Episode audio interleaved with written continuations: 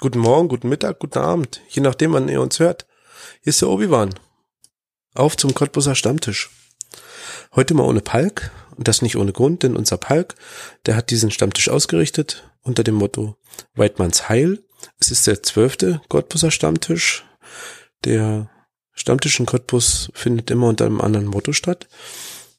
Ja, ein Förster ist geladen. Der wird uns ein bisschen was darüber erzählen, äh, wie der Wald funktioniert, was wir zu beachten haben, was auch im Allgemeinen Muggels zu beachten haben, wie wir Wege und Flur benutzen, äh, was Flora und Fauna betrifft, welche Tiere sich rumtreiben, auch dass es sonderartige neue Tiere bei uns hier gibt. Äh, der Förster hat das hier schön an äh, Beamerleinwand uns gezeigt und wir haben einfach mal das Zoom aufgestellt und dem Förster gelauscht und ihr hört euch das jetzt einfach mal an.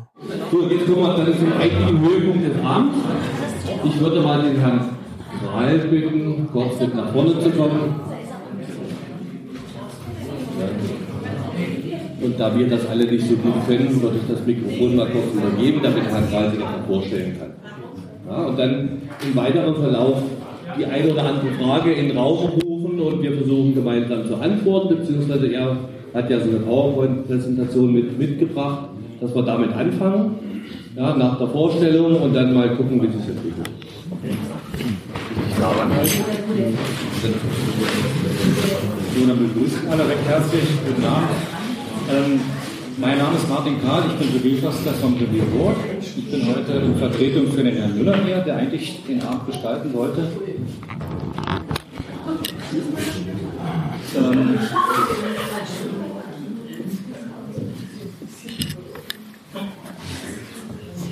also Geocaching fängt, äh, findet ja auch äh, oftmals im Wald statt, deswegen ähm, macht es vielleicht Sinn, dass wir uns mal austauschen, äh, was sie dort machen und was es für Probleme vielleicht gibt. Und ähm, ja, wie gesagt, ähm, die Forstverwaltung ist eine Landesverwaltung von Land Brandenburg. Ähm, das ist aufgeteilt in Land Brandenburg und 30 Hoheitsoberförstereien. Also im Spree-Neiße-Kreis sieht man hier vielleicht dick eingerahmt die Karte. Das ist die Oberförsterei Cottbus, das ist also der nördliche Teil. Ähm, eingeteilt in sechs Reviere. Das Revier Cottbus in der Stadtgrenze von Cottbus auch, dann links daneben das Revier Burg, das wäre also mein Zuständigkeitsbereich. Wenn dort irgendwie was stattfindet, könnte man sich dort vielleicht austauschen. Dann gibt es nördlich davon dann das Revier Heiz, das reicht in die Rose Heide hinein, ebenso wie Pinnow. Und ganz im Osten dann äh, Revier Gum und Revier Lenschwalde.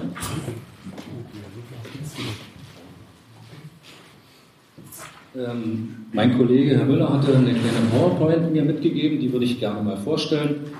Ähm, Im Vorfeld habe ich ja per E-Mail ein paar Fragen bekommen, was Sie so, zwei, drei Sachen, die Sie so vielleicht bewegen bei Ihrem Hobby. Und da würde ich das vielleicht mal kurz hier vorstellen.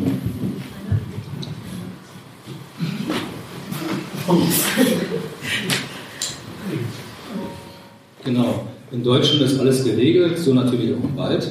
Wir haben also in Brandenburg ein, ein Landeswaldgesetz von 1998 überarbeitet im Jahr 2004.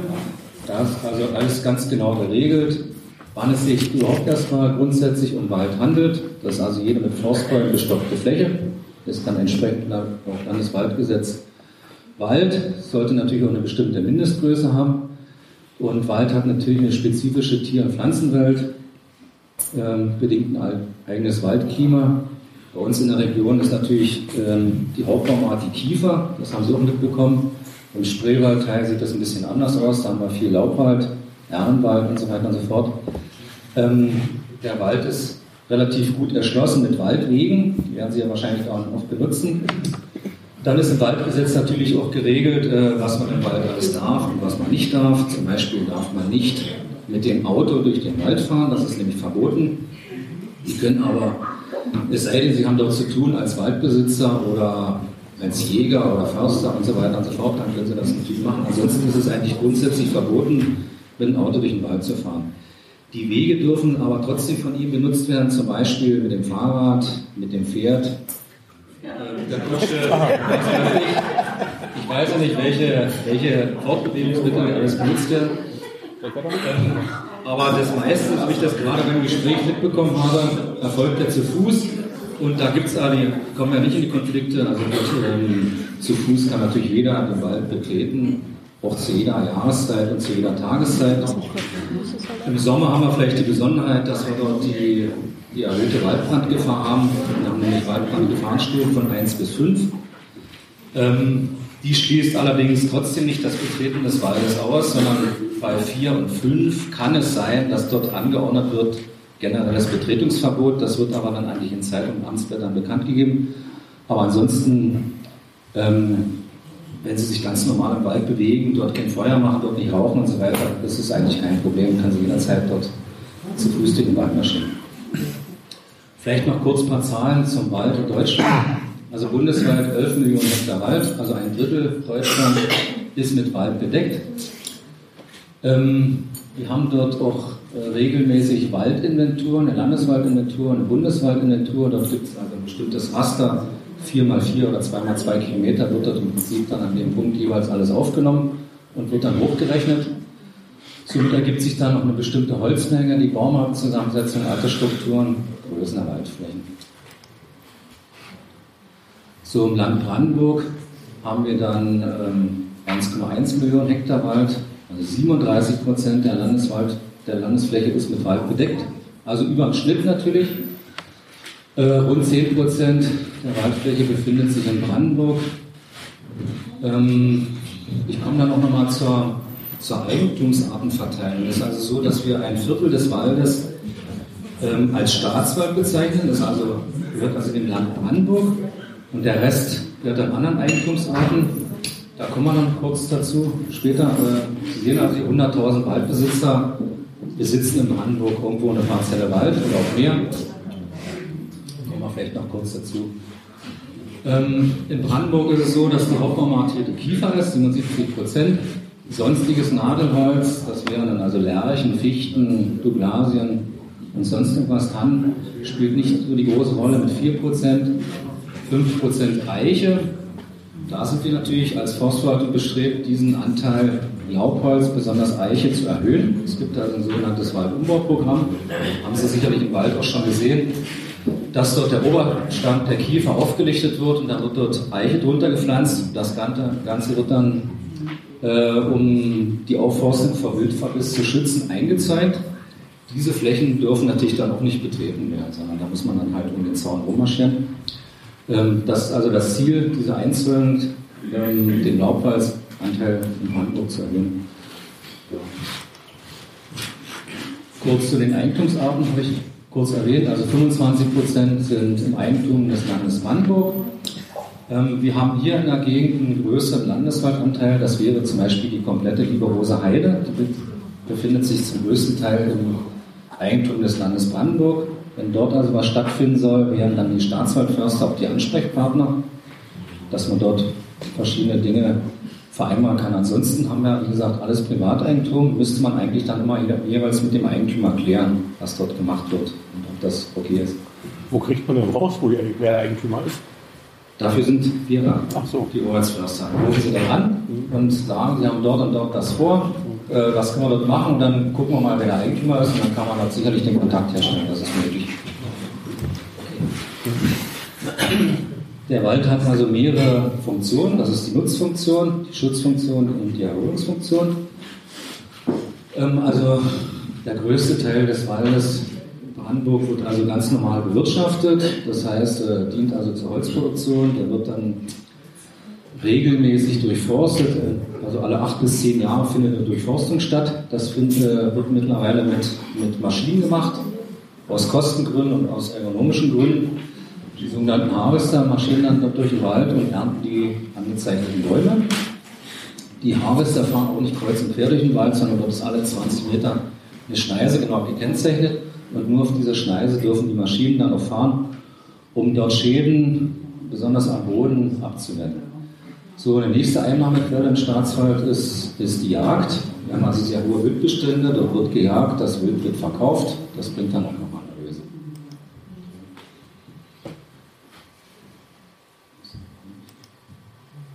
So, als nächstes wäre die Schutzfunktion.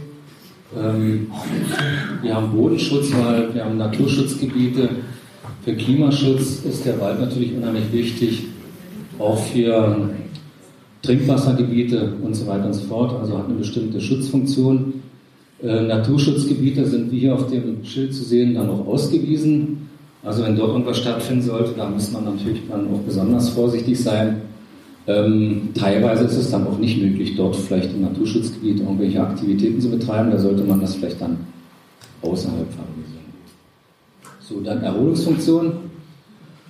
Wie gesagt, jeder kann den Wald nutzen zur Erholung, ob er jetzt ein Wanderer ist, ob er ein Radfahrer ist, ob er joggen möchte, ob er Pilze sammeln will oder auch Geocaching betreiben will. Das ist natürlich, wenn das die Erholung ist, äh, natürlich auf jeden Fall im Rahmen des Gesetzes möglich und ja, eigentlich auch erwünscht, wenn das vernünftig abläuft. So, dann habe ich ja gesagt, das ist in Brandenburg alles geregelt. Es gibt also ein Landeswaldgesetz. Dort ist also ganz genau beschrieben, was man darf und was man nicht darf, äh, was eine Ordnungswidrigkeit darstellt und so weiter und so fort. Was hier bei uns in der Gegend ein großes Problem ist, ist einfach auch mal die Vermüllung. Also jeder äh, schmeißt seine Gartenabfälle in den Wald, was nicht gestattet ist. Der nächste kommt hin, der schmeißt dort seinen Schwärme in den Wald. Und unter anderem ist es für uns so ein großer Kostenfaktor und unsere Aufgabe, dort den Müll natürlich wieder einzusammeln, weil er kann natürlich nicht dort liegen bleiben, das ist ja klar. Äh, Wäre schon sehr sinnvoll, wenn dort Aktivitäten im Wald betrieben werden oder generell, dass man seinen Müll mitnimmt und nicht im Wald lässt. Eigentlich aus meiner Sicht eine Selbstverständlichkeit, aber ja, gut, bei einigen anscheinend aber immer noch nicht angekommen. So, das Sammeln von Pilzen ist erlaubt. Ähm,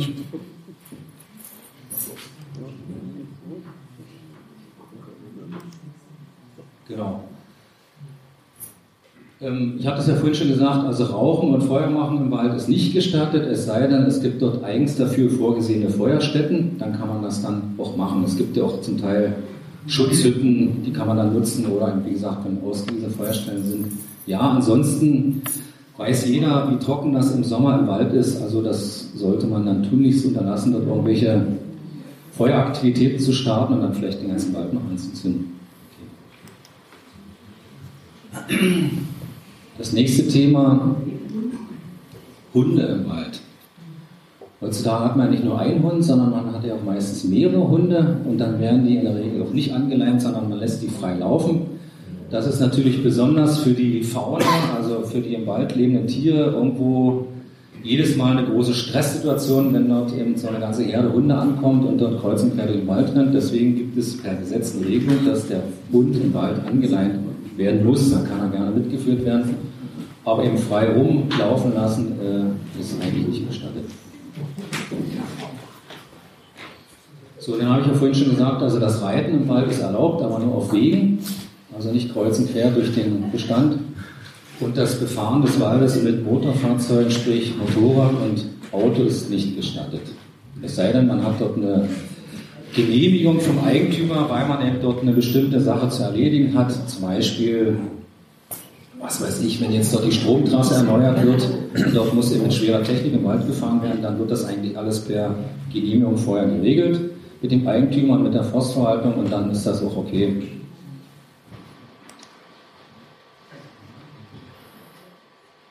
So, sportliche Aktivitäten kann jeder im Wald individuell gerne betreiben, wie er das möchte bei größeren organisierten Veranstaltungen macht es schon Sinn, dort ähm, mit dem entsprechenden Mobilförster Kontakt aufzunehmen und gegebenenfalls mit dem Eigentümer das abzustimmen.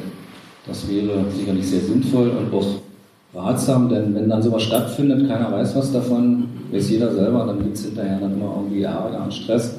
Und um das zu vermeiden, sollte man das vielleicht vorher immer vernünftig klären.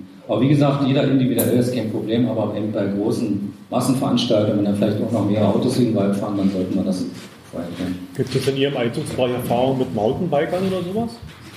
Nee, also man, man hört immer wieder, dass irgendwelche Routen angelegt werden im Wald Mhm. und die dann im Prinzip äh, so stark frequentiert werden, dass der Wald da wirklich ordentlich ernsthafte Schäden davon trägt. Ja, nee, haben wir eigentlich eher selten hier. Nee. Wir haben eigentlich ähm, ja auch ein paar Hügel im Wald, zum Beispiel Striese, den Marienberg oder ein Hähnchen hat irgendwelche Berge, dort wird dann illegal Motocross gefahren.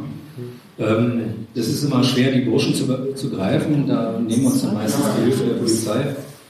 äh, als Verstärkung. Dann versuchen wir die dann irgendwie zu kriegen und dort irgendwo Einhalt zu bieten, weil das kann sich jeder vorstellen, wenn ich dort mit so einem Motocross-Motorrad dort kreuzen werde, die Bestände dann haben wir Riesenschaden am Waldboden und die Tiere werden dann völlig aufgeschreckt, also muss absolut nicht sein. So, kommen wir zu den anderen Sachen, die mal angesprochen wurden oder per Mail gesagt wurden. Zecken. Die Zeit geht jetzt schon wieder los. Ähm, 94 Prozent äh, ihres Lebens verbringt die Zecke mit Warten, bis dann vielleicht irgendwann jemand genau an dieser Stelle dort vorbeiläuft. Und dann kann ich mich dort an das Opfer krallen und ähm, ja, mich dort dann festsetzen. Und das Zeckenschutz. Also Zeckenschutzimpfung äh, macht sicherlich Sinn, aber die größere Gefahr ist eigentlich eher so in Süddeutschland und in Sachsen. Ähm, aber trotzdem, wenn man natürlich im Wald unterwegs war, macht es vielleicht Sinn, dann abends mal zu gucken, ist irgendwo am Bein oder irgendwo eine Zecke dann sofort entfernen. Und dann ist das meistens eigentlich okay. Wenn ich jetzt einen Zeckenstich habe und merke, der, die, die, die Einstichstelle wird dann groß und rot, dann macht es sicherlich Sinn, sofort zum Arzt zu gehen und das abklären zu lassen. Notfalls auch eine Impfung sich dann abzunehmen. Okay, hier sind dann nochmal diese Gebiete, die besonders gefährdet sind. Das ist hauptsächlich Bayern, Baden-Württemberg, also Süddeutschland, aber auch Gebiete dort in Sachsen. Dort sollte man also besonders vorsichtig sein. Also in Brandenburg ist es eigentlich eher relativ ungefährlich, sage ich mal, aber was nicht heißt, dass dort da nicht die Gefahr besteht. Ähm, das nächste Thema Fuchsbandwurm ist eigentlich auch in unserer Gegend eher nicht ganz so gefährdet, sondern auch wieder Süddeutschland, wie man dort an der, an der Brauntage sieht. Was aber nicht heißt, dass es hier ausgeschlossen ist. Und ähm, ist eine ganz gefährliche Sache, also wo das dann mal vorkommt, also das kann dann wirklich ganz böse enden. Fuchsbanken deshalb, weil der Hauptüberträger eigentlich der Fuchs ist und dort im, im, im Fuchscode quasi dort dann der Erreger aufgenommen werden kann, zum Beispiel beim Pilzesammeln oder beim Bärensammeln und so weiter. Also sollte man dann immer kräftig abwaschen und überlegen, was man dort vielleicht zu sich nimmt. Also große Gefahr. Dann noch vielleicht nochmal ein Thema Fledermäuse. Ähm, wurde auch angefragt, ob dort bei uns Höhlen bestehen und ob man die betreten kann. Ähm, grundsätzlich ja, aber sind eigentlich eher bei uns eher selten, die Höhlen. Ähm, Im Gegenteil, eigentlich viel zu wenig Höhlen für unsere Fledermäuse, deswegen werden auch hier so wie unten links dann solche sogenannten Fledermauskästen aufgehangen Prinzip so ein Kasten, der komplett zu ist, nur unten so eine Öffnung hat, wo die Fledermaus ranfliegen kann und dann dort reinkrabbelt, um dort dann die Ruhephase zu verstehen. So, die bekanntesten Fledermäuse sind hier rechts nochmal aufgezählt. Ähm, Mopsfledermaus, großes Mausohr, großer und kleiner Abendsegler, das sind so die typischen Fledermäuse für unsere Region. Also wenn da zum Beispiel jetzt ein großer Höhlenbaum besteht, muss man vielleicht ähm, als Geocacher mal gucken, ob man dort jetzt die Dose, glaube ich, oder die Büchse dort reinlegt. Ähm, ob da vielleicht irgendwelche Bewohner drin sind. Wenn das wäre schön, wenn man das vorher vielleicht abklären könnte. Wenn man merkt, da drinnen ist ein Tier, ein Vogel oder ein Fledermaus, dann wäre es sicherlich sinnvoll, das dann natürlich nicht dort reinzulegen, sondern sich vielleicht einen anderen Platz zu suchen. Ähm, Thema Wolf. Der Wolf ist natürlich bei uns angekommen. Ich habe selber im Revier auch schon öfter einen einzelnen Wolf gesehen. Das ist also auch gar nicht mehr so selten. Im Normalfall sind die total scheu und hauen auch sofort ab. Also, ich weiß nicht, von Ihnen haben vielleicht auch einige schon eine Begegnung mit dem Wolf gehabt, denke ich mal. Ähm, bei uns gibt es Wölfe in der Liebe-Rose Heide, sind dauerhaft, glaube ich, acht bis zehn Stück ähm, beheimatet. Die wird auch Nachwuchs bekommen werden, denke ich mal. Ansonsten äh, in der Spreeau habe ich schon mal einen Wolf gesehen, im Bereich Krieschow, Eichow, dort marschiert man einzelner Wolf rum. Äh, dort unten Richtung Wilmersdorf zum Beispiel, da gibt es auch Wölfe. Also das ist gar nicht so selten, dass man da mal eine Begegnung zum Wolf hat. Sollte man aber keine Angst haben. Ich denke, normalerweise ist der Wolf sehr scheu, bekommt uns eher mit als wir ihn und ist dann auch verschwunden. Aber ja, so eine Begegnung ist durchaus mal möglich. Ähm, Der Wolf, der, den gab es ja eigentlich in Deutschland schon immer, der ist vor 150 Jahren ja durch Landwirte und durch die Jäger ausgerottet worden, ist jetzt durch den Schutz in Russland und in Polen aus dem Osten im Prinzip her wieder eingewandert und wird wahrscheinlich hier auch wieder heimisch werden. Also wir müssen mit dem Wolf jetzt einfach leben. Also es kann passieren, dass man mal einem Wolf begegnet. Es wird ein normales Waldtier werden, wie der Fuchs und andere. Das ist dann eben so. Okay, das war's.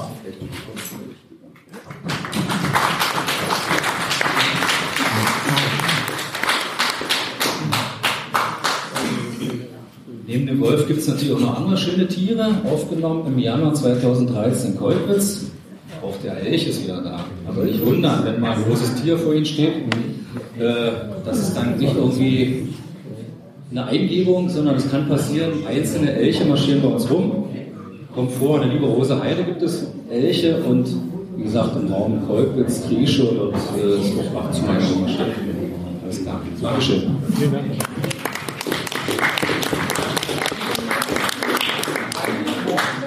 Ganz herzlichen Dank erstmal für die ausführlichen, naja, komm schon dazu, komm schon dazu, für die ausführlichen Informationen, die wir bisher erhalten haben. Jetzt gibt es natürlich noch so ein kleines Frage-Antwort-Spiel. Ne? Ne? Andreas? Mich würde noch mal eine Sache interessieren, und zwar äh, nachts jagen. Und dann gibt es bei uns die Cache-Art äh, Nachtcache. Ja, so Nachtcache mit, mit Reflektoren und sowas, ja, wo man also nachts mit Taschenlampen durch den Wald gehen muss. Äh, wenn man dort Wege benutzt, ganz normale Waldwege, gibt es denn da irgendwelche Einschränkungen, wenn dass man dann sagt, okay, nach 10 Uhr geht vielleicht nicht mehr, aber, aber wenn ich normale Waldwege benutze, brauche ich Taschenlampe, da kann ich noch angehen. Ja. Auch wenn ich den Jäger störe, wenn ich auf dem normalen Weg bin. Oder? Ja, auch wenn sie auf nicht normalen Weg sind, sie können, also ich hatte es ja gesagt, generelles Betretungsgebot äh, oder, oder die Erlaubnis generell oder Erlaubnis, den, den Wald zu betreten. Also es gibt da keine Einschränkung. Sie können ganz normal jeden Tag den Wald betreten. Ähm, es macht natürlich Sinn, wenn Sie vornehmlich die Wege benutzen. Und äh, gut, in der Abenddämmerung ist es halt so, dass dann auch der Jäger irgendwo beim Ansitz ist. Nachts jetzt mehr. Und nachts, nachts ist eigentlich die Jagd verboten, außer auf Schwarzwild. Da wird natürlich auch nachts bejagt. Nachts kann der Jäger aber auch nur jagen, wenn er was sieht. Das heißt also bei Vollmond ist die Wahrscheinlichkeit sehr groß, dass der Jäger dort aktiv ist. Ansonsten, wenn Sie dort im Stockdunkeln mit der Taschenlampe rummarschieren, ist es nicht verboten. Ja. Also machst du einen Kalender oder auch so Termine zum Nein, nein, nee, weil ich habe das mal schon mal erlebt gehabt, dass er dann eben gesagt hat, dass er eben, sagen wir mal, dass er ein bisschen unwirsch war, weil er handheblich die Tiere vertrieben haben. Ich war normal auf dem Weg, mit Fahrrad in dem Fall unterwegs und das fand ich, äh, sagen wir mal, irgendwie ganz in Ordnung. Er hat natürlich auf meine Frage geantwortet. Ja, also äh, deswegen habe ich jetzt dann auch gefragt gehabt, weil theoretisch war normalen Weg unterwegs. Und ja, genau. Genau, das ist ein Konfliktpotenzial. Also wenn dort ein Jäger natürlich auf, äh, auf dem Hochstand sitzt, ist er sicherlich nicht begeistert, wenn statt der Wildstein oder dem Reh der Wildstein aus der kommt. Aber ähm, grundsätzlich ist es nicht verboten. Ja. Wie erkennt man den, die, die Grenze zwischen Waldweg und Straße? Es gibt ja schöne Waldwege, die sind asphaltiert, dürfen wir dort langfahren? Oder muss der Weg jetzt reiner Waldboden sein? Oder kann er gepflastert sein? Ist in jedem Fall ein Schild ein Hindernis? Sicherlich ja, auch wenn kein Schild steht und trotzdem Waldweg ist. Waldweg ist in jedem Fall verboten. Also, was ist ein Waldweg? Von der Definition her. Weg in der Rose Heide gibt es schöne Wege, ein Weg zwischen Bäumen. fahren, es ist genau. Platz, es steht kein Schild, könnte man reinfahren. Wenn ich das jetzt richtig verstanden habe, ist ein Waldweg grundsätzlich verboten zu fahren. Genau. Gibt es eine allgemeine Regel, die wir jetzt anwenden könnten? Ja, das Problem ist natürlich, wann erkenne ich äh, den Waldweg, dass es ein Waldweg ist. Also die normale asphaltierte Ortsverbindungsstraße ist eine öffentliche Straße, das ist klar. Auch der Radweg ist eine öffentliche Straße, aber wieder nur für Radfahrer ähm, zugelassen. Das ist also auch eine öffentliche Straße. Der Waldweg ist im Prinzip wirklich ein, ein nicht öffentlicher Weg, der durch den Wald führt. Was soll ich Ihnen jetzt anders antworten? Es ist auch grundsätzlich nicht mehr ähm, üblich, dass jeder Waldweg jetzt mit irgendwelchen Verbotsschildern ausgewiesen wird, weil die Erfahrung haben wir gemacht, das ist einfach mal ein Kostenfaktor, der nicht getragen werden kann. Die Schilder werden zerstört und das sind ja Tausende und Abertausende Schilder, das geht nicht. Also wie gesagt, eine öffentliche Straße ist ein Ortsverbindungsweg, das ist eine öffentliche Straße und ein Waldweg, der wirklich jetzt nur in den Wald hineinführt, sage ich mal. Das müsste man vielleicht eigentlich erkennen, dass das dann ein Waldweg ist. Äh, richtig gesagt, in Lieber Rosa Heide sind jetzt sehr viele Waldwege auch ähm, ausgebaut worden, eben damit er forstlich genutzt werden kann, damit man da auch mit dem LKW mal langfahren kann. Das ist aber trotzdem dennoch ein Waldweg. Ja, nächster. Das nochmal. Ja. Und zwar, ähm, das Problem, und zwar, es gibt, da wird ja diskutiert, manchmal muss man ja was am Rahmen befestigen. Ja, und jetzt habe ich erst vor kurzem jetzt gelesen, dass es ein Trugschritt ist zu denken, ich rede nicht von einer halben Meter Schraube, sondern mit so einer 2 cm Schraube zum Beispiel ein selbstgebautes Vogelhäuschen am Baum zu befestigen, anzuschrauben. So, weil, ich frage deshalb, weil letztlich, ganz natürlich, wenn war, da war ein Naturschutzschild am Baum angeschraubt. Und ich habe mal im Urlaub eins gesehen, das war schon so eingewachsen im Baum, das Naturschutzschild. Das war ja an sich auch schon wieder eine besondere Augenweide, aber es war voll angeschraubt. So, wir bei uns wird jetzt doch orientiert, dass den Strafbändern festzumachen nach oben und sowas. Aber das ist manchmal nicht ganz so stabil wie zwei Schrauben, die einfach halten. Das würde mich mal interessieren, wie hat auch mal das Jahr Der Punkt wäre. Also wir als Forstverwaltung, wir schrauben gar keine Schilder an irgendwelche Bäume, sondern wenn dort Schilder aufgestellt werden, gibt es immer einen Ast. So, aber natürlich ein Vogelhäuschen muss irgendwo an den Baum genagelt werden. Dort versuchen wir natürlich, dort lange Nägel zu nehmen und das auch nicht so dicht an den Baum anzunageln, sondern dass auch noch Bewegung ist, weil der Baum bewegt sich im Wind, der Baum wächst und da macht es Sinn, dort so einen bestimmten Abstand zu halten. Also Schrauben drehen wir auch nicht in den Wald, äh, in, den Baum rein, weil dort äh, größere Verletzungen auftreten könnten, sondern wenn dann einen ganz normalen dünnen Nagel. Und auch nicht Kupfer, wenn es geht. also, also Schrauben würde ich nicht für gut halten, sondern vielleicht ein normaler Nagel. Aber das muss eben mit müsste vorher mit dem Eigentümer abgeklärt werden. Nee, das mal so, wir hätten das gerade ein, am Urwald hier am Grundstückpark dort, die Naturschutzschild ist angenagelt am Baum, an der Schandale richtig umschrauben. Ja, sollte eigentlich nicht sein. Ja, es ist, glaube ich, nochmal wichtig zu erwähnen, ähm, die Frage, ob der Baum an dieser Schraube eingeht oder nicht, ist, glaube ich, schwierig. Es ist einfach, es ist, äh, der Baum gehört jemand. Deswegen muss halt die Abklärung mit demjenigen geschehen, dem der Baum gehört. Wenn, ich, wenn du Hausbesitzer bist, ich schmiere ja eine Parole an dein Haus mit Graffiti-Farbe, äh, wird dein Haus deswegen nicht zusammenfallen. Aber du wirst sicherlich äh, Parole ein wenig sein, würde ich mal behaupten. Nee, mir geht es jetzt nochmal, weil gerade jetzt vor kurzem da auch in der Zeitung stand, dass das Trugschlüssel ist anzunehmen, dass ein Schraube oder ein Nagel im Baum in irgendeiner Weise beschädigt. Stand in der Zeitung, da dachte ich mir, bereue und jetzt bietet sich da an. Dann. Das sollte man irgendwo vermeiden. Ja, klar. Aber ein Nagel könnte man theoretisch mal zur Unterstützung. Wenn du vorher gefragt hast. Gut. Ja. Ich versuche dass das Schraube ja, das ist das Problem, dass der Baum immer ja, jemand gehört. Ja. Das würde ich ja nie machen, aber was kostet das, wenn man im Wald mit dem Auto erwischt wird?